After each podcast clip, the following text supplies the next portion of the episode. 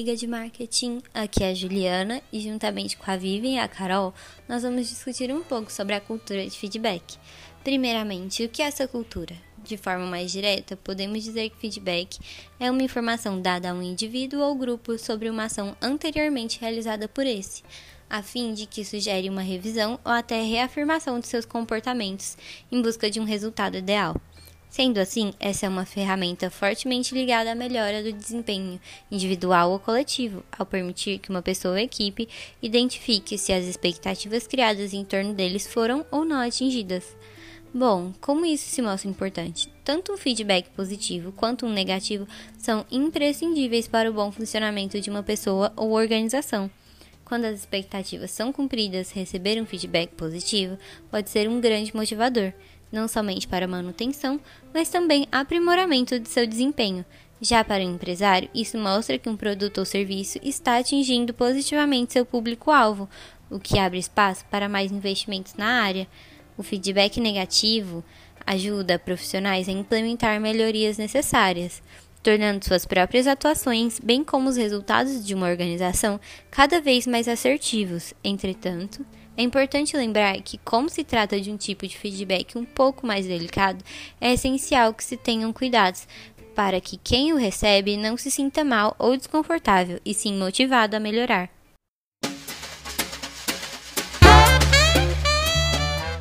Bom, agora eu e a Vivian vamos falar sobre os tipos de feedback. Existem quatro tipos: positivo, coetivo, insignificante e ofensivo. Começando com os positivos, esses provêm de expectativas cumpridas por membros ou equipes. Acontece quando um membro consegue alcançar as expectativas esperadas pela organização. Assim, ao ser informado pelos seus resultados, a partir do feedback, poderá motivá-lo e até fazê-lo melhorar seu desempenho ainda mais. Logo, é um feedback que reflete seu bom desempenho e ainda age de forma motivadora. O corretivo, como já se pressupõe pelo seu nome, corrige uma ação ou atitude que não está de acordo com as expectativas de uma equipe e tem como objetivo corrigir um comportamento inadequado. Dar esse tipo de feedback pode ser um desafio, uma vez que a maioria das pessoas acaba confundindo corretivo com punitivo e podem entender o feedback como ofensa. Agora eu vou falar para vocês a respeito do feedback insignificante. É aquele que fica muito vago, em que o recado a ser dito não fica bem entendido, em situações que você ressalta apenas pontos ruins ou bons, sem explicar o porquê deles. Ele pode ocorrer quando a pessoa não está aberta para recebê-lo ou quando a mensagem não fica clara e objetiva. Por exemplo, Vivian, você fez as atividades da semana passada. Eu gostei, só que também não gostei. Mas agora você vai ter que fazer isso, isso, isso e isso, tá bom? Nesse sentido da frase, eu precisaria perguntar exatamente o que a pessoa gostou e não gostou. E também como que eu faria essas novas atividades. Você percebeu? Nesse estilo de feedback, a mensagem ela fica muito vaga. A pessoa não tem um impacto positivo em saber exatamente o que ela precisa fazer e como ela precisa fazer e caso ela tenha feito algo de errado, como que ela pode corrigir aquilo? Fica uma mensagem que não vai pegar na cabeça da pessoa. Agora, você se coloca na situação. Você acabou de receber um feedback assim. Essa informação, ela precisa ser passada para sua área, para o seu time ou até mesmo na empresa que você trabalha, por exemplo, no futuro. Imagina você passando esse recado para outra área. O perigo desse tipo de feedback é que poderia haver uma má compreensão dos fatos a serem feitos e a situação a ser feita, causando assim um atrito ou até mesmo uma bola de neve de problemas que seriam passados no futuro, entende? É um feedback que ele fica muito vago, você não entende exatamente o que precisa ser feito. Ele pode ser prejudicial por conta disso. Já o feedback ofensivo, ele é aquele que pode causar consequências severas, além de não ser nem um pouco construtivo. Ele é agressivo e geralmente dito em situações que a pessoa perde controle. Por exemplo, quando você está com raiva e está conversando com outra pessoa. Geralmente, em momentos assim, a melhor coisa a se fazer é ficar na sua e não falar nada, porque pode provocar um conflito e até mesmo uma situação que a pessoa do outro lado tenha desprezo no futuro. Como exemplo, você fez um trabalho horrível, eu não entendi nada no que você quis dizer. Uma pessoa escutando um recado desses se sentiria super mal, ou até mesmo ela poderia ter uma reação recíproca de agressividade, causando até um atrito ou mesmo uma briga. Nesse caso, como a Carol disse, seria necessário um feedback corretivo. Como exemplo, com base no que precisamos realizar, esse ponto, esse, esse, esse, precisam ser melhorados no seu trabalho.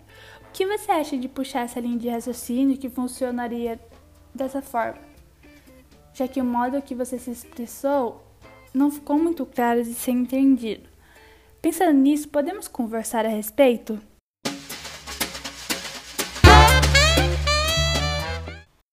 Bom, agora darei algumas dicas de como fazer um feedback positivo. Primeiramente, quando o colaborador tiver uma boa ação, seja no seu comportamento ou no seu desempenho, é importante ser claro e objetivo. E elogio imediatamente. Isso fica gravado na memória junto com o ato produzido. Não elogie um colaborador para logo seguida apontar um erro, como forma de amenizar a situação. Isso acaba confundindo a pessoa elogiada. Também elogie o funcionário na frente dos outros membros da equipe, pois isso faz com que ele se sinta prestigiado e ainda estimula o trabalho dos colegas que percebem que também serão recompensados. E por último, além do elogio, mostre ao colaborador o quanto a sua ação positiva impacta na empresa, de uma forma geral. Ele se sentirá importante e com vontade de crescer ali dentro.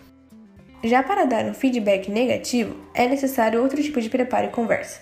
Primeiramente, nunca dê um feedback negativo na frente dos colegas de equipe.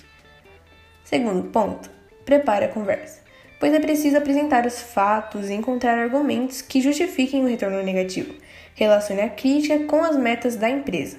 Então, ao fazer uma crítica construtiva, usando essa meta como fator determinante, ameniza o feedback negativo, esclarecendo melhor sua intenção. Terceira dica: apresente ao membro as funções que estão sendo bem executadas, assim como as que não estão, para que ele entenda que é possível melhorar em tais aspectos. Um bom ponto é falar do problema como algo que todos nós temos que melhorar. Falar dessa forma é bem mais motivador do que apenas você fez. Isso acaba jogando um peso de culpa e só mais negativo.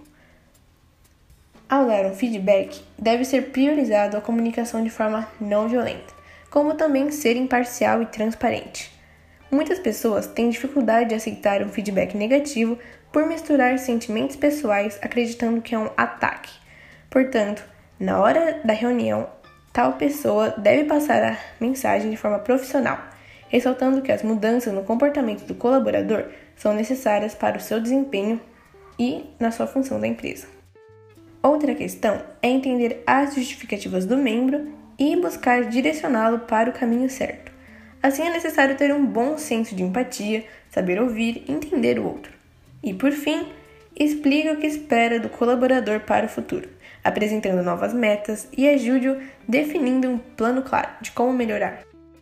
Agora eu vou falar para vocês o que você não deve fazer durante um feedback. Atenção, nunca faça isso. Não leve o feedback para o lado pessoal. Sempre, sempre, sempre foque apenas no comportamento da pessoa e não nela em si como pessoa.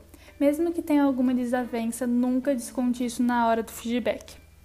Isso pode provocar com que a pessoa ache que você está dando por problemas pessoais ou até mesmo a relação entre vocês, o que pode provocar desavenças futuras ou até piorar caso elas já existam. 2. Não fique interrompendo a outra pessoa ou falando na postura defensiva. Como assim? Na hora que você for receber um feedback, não pense que aquele feedback tipo é algo ruim, entende? Você tem que interpretar ele com o coração aberto, porque o feedback é uma mudança que vai servir para que você melhore ou otimize algo que você está fazendo, uma ação sua. Portanto, a melhor forma de você recebê-lo é com o coração aberto e não interrompa a pessoa enquanto ela está falando. Isso pode gerar ruídos na conversa e causar atritos, já que ninguém gosta de ser interrompido, entende? 3. O colaborador precisa dizer como ele precisa de auxílio, como ele gostaria que fosse para melhorar do outro lado, seja o colega de equipe ou o líder. Ele deve acompanhar o colaborador para que ambos tenham sempre um diálogo, melhorem juntos e dessa forma realizem a atividade da melhor forma possível. Portanto, você não deve simplesmente tratar aquele feedback como algo passageiro. Ele é uma melhoria que precisa ser contínua. 4. Não cobre algo que não foi estipulado como uma meta ou uma atividade a ser alcançada. Você não pode exigir mais do que você não cobrou da outra pessoa. 5. Nunca dê feedbacks em corredores ou perto de outros membros, ou até mesmo em dias que sejam próximos ao aniversário da pessoa. A menos que ocorreu uma situação negativa e, nesse caso, é necessário com que ele seja levado o mais rápido possível, a fim que, quanto mais cedo você dar um feedback, mais aquela ação está na cabeça da pessoa, então as chances de melhoria são maiores. Bom, é importante que você também não se baseie em achismo. Você não deve basear-se em opiniões pessoais ou suposições da sua cabeça. Sempre se baseie apenas em reações ou em atitudes que são reais, que já ocorreram ou que estão ocorrendo no momento. E por último, você não deve nem criticar e nem elogiar mais do que necessário. Um feedback, ele está ali para corrigir ou elogiar algo que está ocorrendo no momento. Você não precisa falar aquilo em excesso. As palavras devem ser claras e objetivas. Por fim, como receber feedbacks negativos? Aqui vem umas dicas. 1. Um, não fique na defensiva, tente encarar isso como uma crítica construtiva. Apesar de essa ser uma reação natural, evite levar críticas profissionais para o lado pessoal.